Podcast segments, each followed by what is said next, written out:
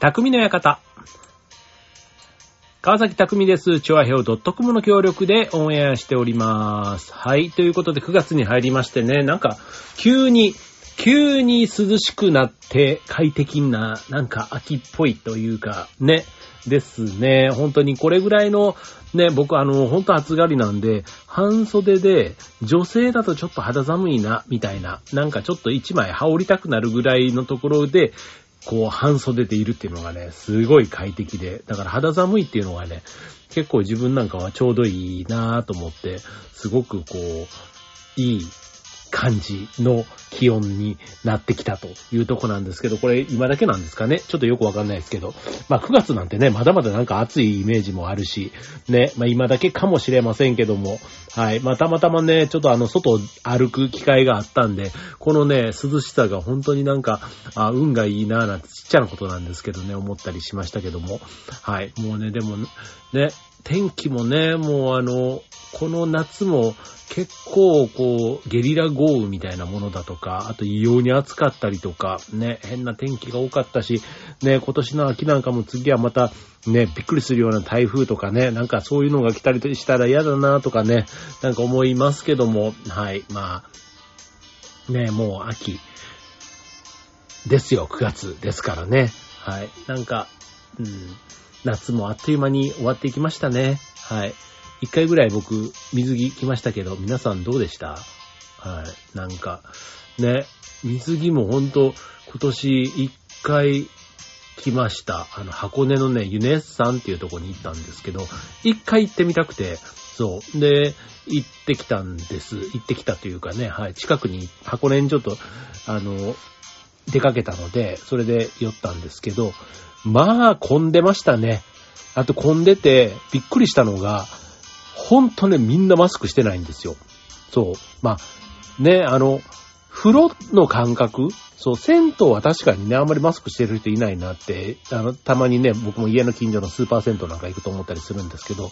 あの、ユネッサンはね、温泉というよりはどっちかというとやっぱりプールのノリ。だから、僕は家族と一緒に行ったんですけど、家族も含めて全員マスクしてたんですけど、なんかそんな人全然いなくって、そう。だから、ね、あ、みんなそんなんなんだ、なんて思いながら、そう。でもね、あの、屋外もちろんあるんですけど、屋内で、で、結構ね、やっぱりプールだったらみんなこう騒ぐじゃないですか。そう、だからね、逆にちょっと、ええなんて思う感じの、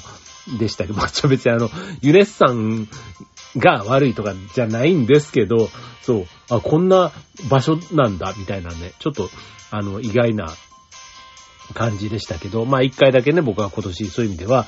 えー、水着を着ましたと。ね、冬になったらね、スキーウェアもね、年に一回だけ着てるなんていう感じでね、あとね、浴衣とかもね、あの別にあのこのコロナに関係なく、ね、花火大会とかもそんな行くわけじゃないので、で、行った時にもわざわざ浴衣を着るかっていうと、まあ着ないって考えたら、結構浴衣ってね、僕の場合だと3年に1回、5年に1回、まあそれぐらいのペースかなって感じですね。あの、最近できたって言ったら本当に劇団でね、夏公演であの、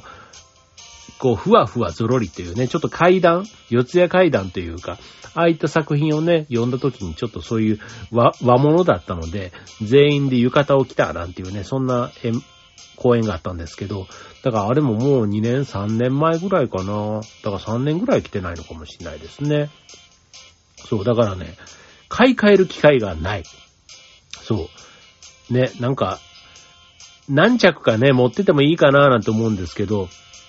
そう、結局ね、同じ浴衣を毎回着てますけど、うん、まあ無難なね、柄を買ったとはいえ、なんかね、年も50代になったから、ちょっとまた買い替えてもいいかななんて思ってますけども、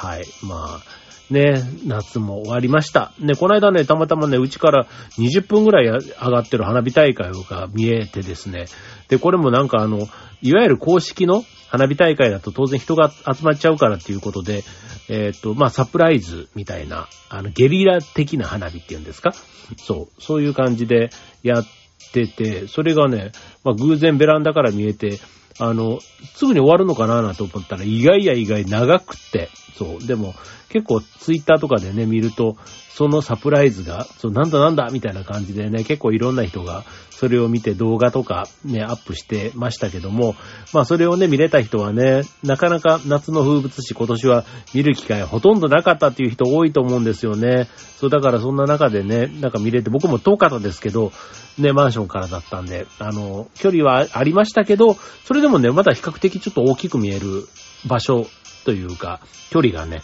あ、あったので、距離だったので、まあ、それはそれで、ちょっと見れてラッキー。なんかね、偶然に遭遇するっていうのもね、まあ、運があるなしって言えば、あ、運が良かったんだな、なんて、あの、思いながら、夏が終わっていきますというところなんですけども、はい。じゃあ、ちょっとね、あの、9月に入って、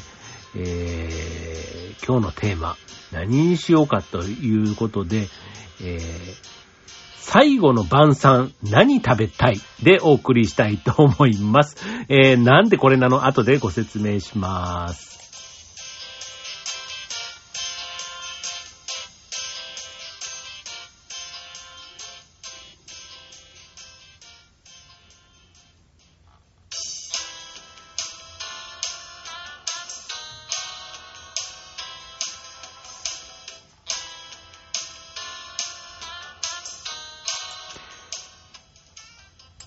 はい。ということで、えっ、ー、と、今日のテーマは、最後の晩餐何食べたい？ということでね。はい。あの、まあ、最後の晩餐、ね、死ぬ前に、ね、最後に食べたいもの何？みたいな質問って、なんかあの、しますよね。まあそんなしょっちゅうするもんではないと思うんですけど、なんかふとした時とかゲームの時とか自己紹介じゃないけど、なんかそういうね、えー、飲み会のノリとかね、なんかなんか話題の一つで、いやー俺が最後に食べるんだったらこれ食べて死にたいみたいなね、結構そういうのを言ったりして、い、いざね、僕ね、そういう時に何の食べ物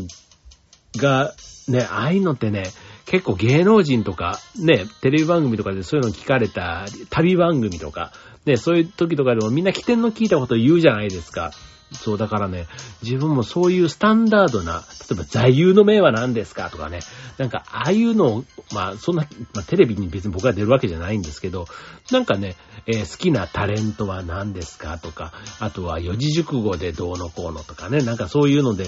こう自分のイメージとか、あの、これを聞かれたらこうみたいな鉄板の回答。なんかそういうのってね、いくつかこう仕込んどくといいんだろうなぁなんて思いながら、そう、だから、ね、好きな芸能人とかっていうのもね、いつもね、迷うというか、いないわけじゃないんですけど、やっぱりね、TPO に合わせて、あの、ね、例えば、本気で、じゃあ、松田聖子が好きです、みたいなのね。好きですよ、僕。好きですけど、じゃあ、それをね、あの、万人の前で言うかっていうとね、やっぱりね、あの、言う場所って僕は使い分けた方がいいと思って、別にあの、聖子ちゃんが悪いとかそういうことじゃなく、ないんですけど、そう。なんか、その場で求められる人っているじゃないですか。そう。あの、回答にね。そう。だからね、そのあたりはね、ちょっと自分なりにいつも、こう、場に合わせた答えみたいなので、そう。で、その時にね、最後の晩餐何食べたいみたいなやつ。まあ、食べ物だから、別にそれがね、あの、主食だろうが、スイーツだろうが、まあ、駄菓子みたいなんだろうが、まあまあまあ、それはね、まあ話題的に、ああ、そうなんだ。エピソードがね、そこになんかくっついてたりすると、まあそういうもんか、なんて思ってね、聞けるとこかなと思うんですけども、そう。僕の場合、あ、そうそう。で、なんで最後の晩餐かっていう話なんですけど、僕はあの、11月に、えっ、と、外の劇団って言ったら変ですね。今、劇団フーダニットは一応卒業したので、えっ、と、客演ということで出させていただく劇団、劇団ツバメ組という劇団の、えー、三人姉妹、えー、チェーホフの、えっ、と、有名な戯曲の一つです。えっ、と、チェーホフってね、ロシアの作家さんで、演劇界の中ではかなりもう超超超っていうぐらい有名な、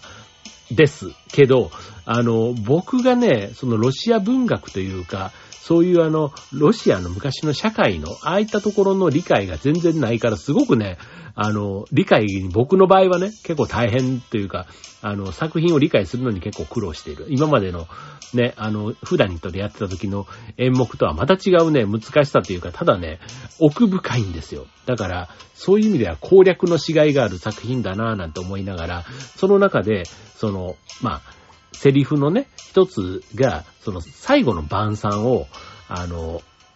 イメージしたセリフを言ってたりするんですね。だからそれはもう最後の晩餐の、あれを知ってる人が言っている。で、聞いてる人も、その最後の晩餐を知ってる者同士で会話が成り立ってるっていうことなんですけど、漢字のそのセリフを言ってる僕は最後の晩餐のその面白みがあんまり理解ができてないっていうのが今の僕の状況なんですね。そう。で、演劇で結構作っていくときに、そのセリフの意味というか、背景とか、なぜそれをそのトーンで言うのか、みたいなところをね、こう分析ということで掘り下げていったりするんですけども、まあまさに今、そういうことをやり始めた。11月の公演なんでね、まあ残り2ヶ月ちょっとではあるんですけど、はい、そんなことをやっていて、じゃあ最後の晩餐って、あ、なんか、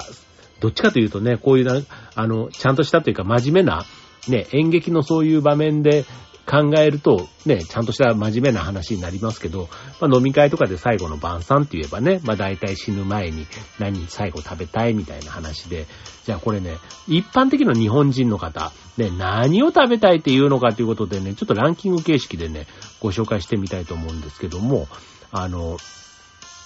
はい。まあ、これね、まあ、オーソドックスなというか、えー、ちょっと票数的には今日ね、トップトップ、えー、7、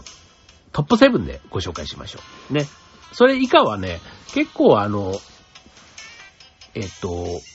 まあ、似たり寄ったりというか、はい。えー、まず下の方の順位ね、8位以下、えー、は、ハンバーグ、パン、それから、あ、ハンバーグ、あ、が、です。で、次、パン、それから唐揚げ、それからカニと。いうことで、はい。まあなんかね、これはまあ本当に個人の好みというところでしょうね。はい。で、えー、じゃあそこからトップ7。1、2、3、4、5、6、7とトップ7。ね。第7位。ね。第7位はカレーライス。ね。これあの、ね、あのトップ3ぐらいになってくるとね、どういうコメントがあったかもちょっとご紹介したいと思うんですけども、第7位はカレーライス。まあ定番というかね、カレーは結構好きな人は3食カレーでもいいや。僕も結構ね、同じものを3食食べてもそんなにね、あの、なんていうの、胃がもたれるとかそういう意味で、えー、ご飯物ばっかりっていうのはなんかしんどいなとか思ったりすることはあるんですけど、ただね、基本的にカレーとかだったら、ね、あまあ、あの、ご飯の量とか、ルーのなんとかとかね、まあ、その辺はコントロールするにしても、結構大丈夫かも、なんていう感じはしますね。うん。カレー美味しいですよね。僕朝からカレーとか、あの、昔ね、朝カレーなんて流行りましたけど、結構全然朝からカレー大丈夫だな、とですね。はい。で、続いて第6位。ステーキ。うん。ね。まあこれもね、ちょっとあの、贅沢なというか、ね、普段だったら、ちょっとここぞという時に食べる。ね。僕もランチに行った時とかに、いきなりステーキとかね、たまにこう出先とかであったりすると、まあ今日は出先だし、ちょっと一人だし、いいか、みたいな感じでね、いきなりステーキ入っちゃったりしますけど、ね、美味しいですよね。もうなんか、ちょっと贅沢というか、まあ当然ね、腹が、腹持ちがいいので、食べた後はね、あんまりなんか、複雑というか難しいことはしたくないなぁなんて思うんですけど、はい。ステーキはね、ちょっと、最近ちょっとご無沙汰してますね。はい。で、続いて第5位。はい。えー、これ日本人ならみんなね、言うでしょうね。お寿司。はい。ね、寿司はもうね、みんな好きですよね。でもあの、大人になっても、まあ子供の時でもそうですけど、やっぱりね、一定数、この生魚が嫌いとか、ね、僕の場合だと甘エビがアレルギーでダメなんですけど、はい、それ以外はね、基本好きですけど、ね、結構あの、寿司でもね、よくあの、私を連れて行くと寿司は安く済むよ、みたいな。あの、卵とカッパ巻きしか食べませんから、みたいなね。結構そういう人、あの、大人になってからも何度も出会ってますけど、あと飲み会とか行ってもね、寿司屋とか連れて行くと、あの、もう全然いいです。あの、カッパと卵焼きとかんぴょう食べてますから、みたいな。結構そういう人ね、10人の中に、10人で行ったら1人ぐらい結構そういう人いる気がします。はい。でも最後にね、死ぬ時には腹いっぱい大好きな寿司を食べたいってね。結構ね、でも寿司も別にあの、特別なだから料理じゃないんですよね。なんか普段のちょっと晴れの日というか、ね、あの、贅沢をしたみたいなところを最後もう一回ね、あの、してみたいっていう、そういうことかもしれませんね。はい。じゃあ続いて、ここからは第4位からです。はい。ちょっとあのコメントもね、入れながらご紹介していきたいと思います。第4位は、母親の手料理。うーん、なんかね、これはいいですね。なんかこう、泣けるというか、まあ、ね、あの、だって最後の晩餐ですから、まあ人間ね、寿命が、まあ80年とかね、まあだとするじゃないですか。ね。じゃあ80年経って、ね、最後に食べたいのが母の手料理なんて言われたらね、もう泣けてきますね、これね。うん、まあ、ね、世界に一つしかない味なので、とかね。まあいろいろ理由は、えー、一番安心するご飯だから、ね。えー、久しく食べてないからと。あと母の作った豚汁を飲みたいとか。お袋の味を最後に感じたいと。母の作ったお雑煮が大好物だからと。ね。いろいろね、こう、料理、ね、中にね、こういろいろエピソードがあって、ね、母の手料理っていうところで、なんかね、ちょっとあの、うん、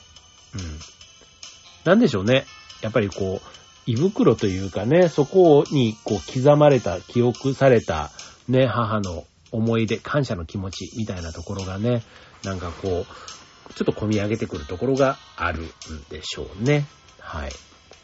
まあ、そういう意味ではね、最後の晩餐、なんか人生の最後の日に、じゃあどっか旅行に行くとかっていうよりは、意外と自分、自宅で、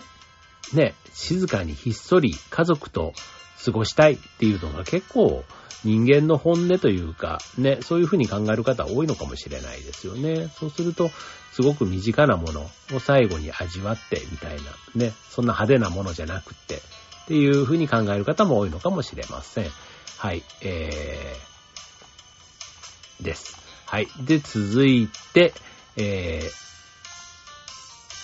ー、第、あ、そっか。第4位から次はね、2位が2つ並んじゃうんですね。はい。2位が、だから3位ではなくって、えっ、ー、と、2位です、もう。こっからは2位になっちゃいます。で、2つあります。はい。えー、同率、同列2位の1つ目。えー、スイーツ、果物。そしてもう1つは、焼肉ということでね、これが第2位になります。はい。まずスイーツと果物。ね。なんか、あの、もう最後だからね、甘いものとかもう贅沢にっていうか、ね、ね、ダイエットとかそういうのでね、好きなもの、あとご褒美的なものでね、スイーツ買う方多いですけども、特に女性からやはり人気があったということで、はい、もう好きなだけプリンを食べたい、あと普段できない高級ケーキを食べまくりたいと、ね、えー、もうとにかく栄養バランスとかも、あの考えずに、もうカロリー気にしないで大量に食べたいとかね、はい、あの、なんかそういう、普段ね、できない。やっぱりこれもね、ちょっと贅沢というか、なんかお祝いの時とかにね、やっぱりケーキ、誕生日とか、ね、なんかそういう時に食べるものだから、もう、最後はもう思う存分、ね、もう誰が何と言おうと、ね、最後の晩餐なんだから食べてやるっていうこと。ですね。はい。まあ、スイーツ。なんかわかる気もしますね。ね、でもね、なんかね、あの、僕が逆にそうだとすると、ね、なんかこう、楽しい思い出のね、やっぱり誕生日とか、なんかお祝いの時にね、結構スイーツで食べる機会があって、なんかそういうところをまた思い出したりするとね、なんかその人たちと会いたくなったりするかなとか、僕の場合だったらね、思っちゃったりするかもしれないですね。はい。だから最後ね、家族といて、もう一番身近な人と、みたいな、何の話だっつうんで、最後、そんな最後の晩餐なんてね、本当になんか、あの、自分がもし、いつかね、死ぬ時にそんなこと考えて食べんのかななんて思いますけどね。意外となんか、あの、お粥とか、なんか本当にいつもの、なんか、ありきたりって言った変ですけど、ありきたりって言った失礼だな。なんかこう、まあ、普段のご飯。なんか、鮭とかサバとかね。なんかそういうのを食べてそうな気もしますけどね。はい。で、続いて、えー、同列2位の焼肉。まあ、これはね、かなり定番ですよね。でも、ね、やっぱり焼肉好きな人が多いということだから、もう思いっきりね、最後ぐらいは食べたいと。ね、あとまあダイエットとか、ね、あと脂っこいものみたいなところをね、やっぱ普段は敬遠してる人も、最後はね、もうもう体に負担になろうがもうとにかく腹いっぱい食べてやるみたいな、もうそういうことですね。あとはまあ焼肉もあの、ピンキリというか、ね、やっぱりこう美味しい部位というか、ね、高い焼肉屋さんの、あと、レアなね、こう、身と、身というか部分っていうのがあれ。ね、そういうのをね、なんか腹いっぱい食べてみたいとかね、なんか最後ぐらいいいじゃんみたいな感じかもしれませんね。はい。あと肉自体はね、あの、男性女性問わず、結構肉好きは多いです。はい。ので、まあ、焼肉、ね、もう、もしね、そういう最後の晩餐を迎える方が、ね、家族だけじゃなくて、そういう友達とかでもいたらね、焼肉食べたいって言ったら確かに焼肉連れてったろっていうふうに、もう、喜んでってなんか、思いますね。はい。で、えー、栄えある、第1位です。じゃじゃじゃじゃじゃじゃじゃーんと、これはね、まあ、日本人の考える、ね、えー、最後の晩餐っていうことですので、1位は、じゃん、えー、お米系。厳密に言うと系ですね。お米ではなくてお米系。うん。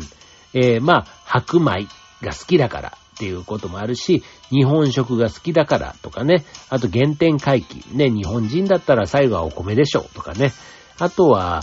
えー、まあ、特別なことをしたくないっていうね、さっきのね、いろんなメニュー、ね、特別な日に食べるものを食べるというよりは、普段食べてるものをね、えー、食べてっていうこと。で、そこにね、さっきのね、えー、お袋の味みたいなところを最後はね、なんか心穏やかにみたいな、そういう気持ちでね、え、あれば最高ですよね。お米とお袋の、なんか肉じゃがとかね、なんかそういったね、一品があればもう十分っていう感じなんですかね。なんか、確かに、ちょっとその方が自分も落ち着くような気が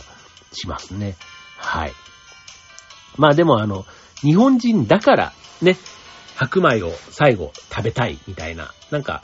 あと、白米、白米好きって結構いるじゃないですか。いわゆるご飯好きうん。だから、あの、ね、定食屋とかでも、定食屋のご飯美味しいですよね。はい。あの、本当に、こう、量を食べたいっていうね、さっきの焼肉とかだったら腹いっぱいみたいな感じですけど、白米とかの場合だとね、そんななんか量を食べるというよりは、なんか節目としてちゃんと食べておきたいみたいな、なんかそういう気持ちの方が自分はなんか強いかなっていうふうに思いますよね。だか贅沢とかではないんですけども、まあ日本人としてみたいな。なんか最後にね、そういうところになんか、あの、愛国心みたいなのが出てくるのはなんかちょっと、うん、なんか日本っぽい感じもしますけども。はい。ということで、えー、以上、日本人の最後の晩餐ランキングということでお送りいたしました。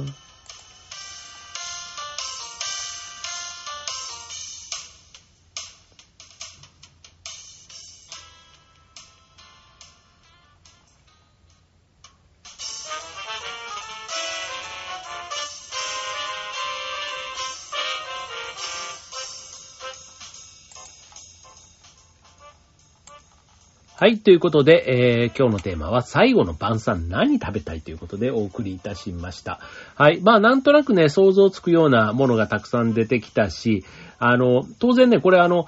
さっき1位がお米系というふうに言ったんですけど、実は同じぐらいの票数をその他っていうのがね、実はあってですね、やっぱり100人聞けば、まあ、50種類ぐらいはみんなそれぞれ違ってるというとこなのかもしれません。まあ50人か、まあ20人かわかんないけど。うん、そう。だから、1位はさっきのお米系でね、最後おにぎりとか丼系みたいな、なんかそういったね、あの、お米に最後寄っていきましたけども、あの、やっぱりね、人それぞれというか、食べたいものはね、一定のさっきのカレーライス、お寿司とか焼肉とかね、偏りはあったですけど、結構みんなバラバラなんだなっていう感じですね。うん。なんか、ね、こう、だから、こう、フランス料理とか中華とか、ね、やっぱりこう、ちょっと、普段ね、えー、食べて大好きなものを、が最後に、人生の最後の時に食べたいかって、やっぱそうじゃなくて、うん。なんかね、こう、一個一個、日本に紐づいたり、あとは思い出、ね、自分の思い出になんか紐づくような、そんなメニューを食べたい、なんていうのがやっぱり多かったな、というところですよね。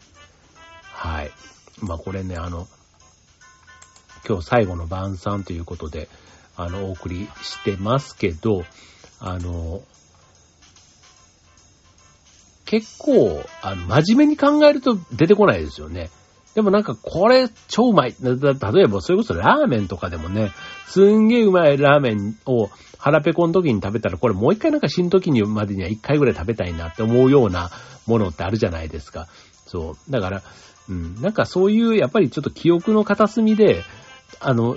あるようなものをもう一回なんか思い出しながら食べれたら幸せなのかな。なんか全然食べたことのないね、なんかこう、キャビアを食べたいとかそういうことではなくって、なんかこう思い出、いい思い出になってるものを、なんかこう、思い出すために食べるっていうのかな。うん。だからお米なんていうのはね、日本人に生まれてきてよかったとかね、なんかその日本で生活していた人だったら、ね、ご飯っていろんな、ね、子供の時から学校の仲間と食べたり、ね、親戚とか友達とか恋人とか、ね、いろんな人とこう食べた。なんかそういうのとね、ちょっとリンクしてくる。だから人生をなんか振り返るのにお米っていうのが常にどっかにあったから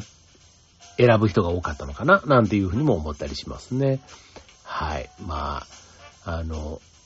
いつかね、僕も最後の晩餐をどっかで食べる機会もあると思うんですけど、多分その時にね、これが最後の晩餐だって多分ね、あの、面と向かって言ってくる人はいないはずなので、はい。まあでも、何なん、何になるんだろうな、なんてちょっと思いながら、はい。まあでもね、せっかくだから、美味しく食べたいですよね。なんか、そう、なんか悲しい別れの食事みたいなんじゃなくって、そう、どうせだったらね、なんかそんな感じで、うん。ということで、はい。これ、えー、っと、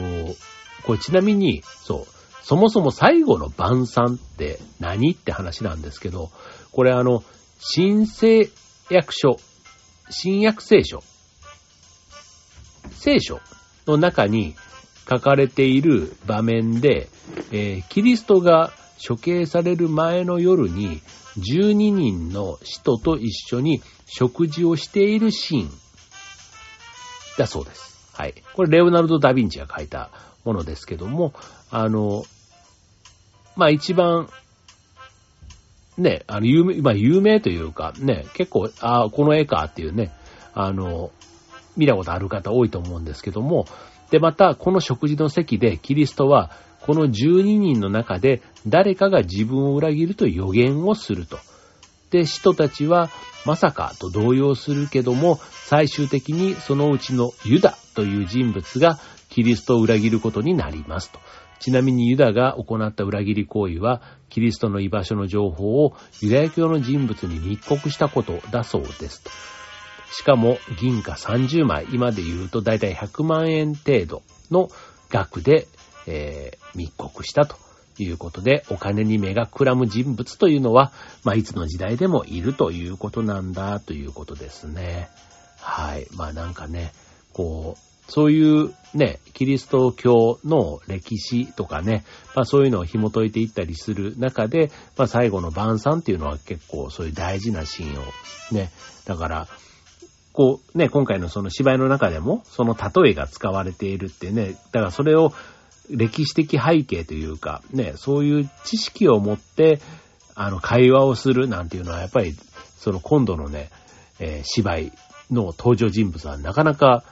知的レベルが高いんだなというね、ちょっとあの、その場その場の雰囲気というか感情感覚に任せて演技をしちゃってると、ね、本当にあの、その登場人物の背景というか、歴史的背景とか価値観とか、あの辺が全然こいつ分かってねえじゃねえかっていうことでね、ちょっとお客様に、ちょっと嫌な思いをさせてしまうかもしれないので、はい、残りの2ヶ月というか、まだね、ちょっと台本を読み始めたばっかりなんですけど、はい、ちょっと分析の方、深めていきたいなと思います。はい、ということで、えっ、ー、と、今週のテーマ、えー、最後の晩餐何食べたいということでした。それでは今週ここまで。バイバーイ。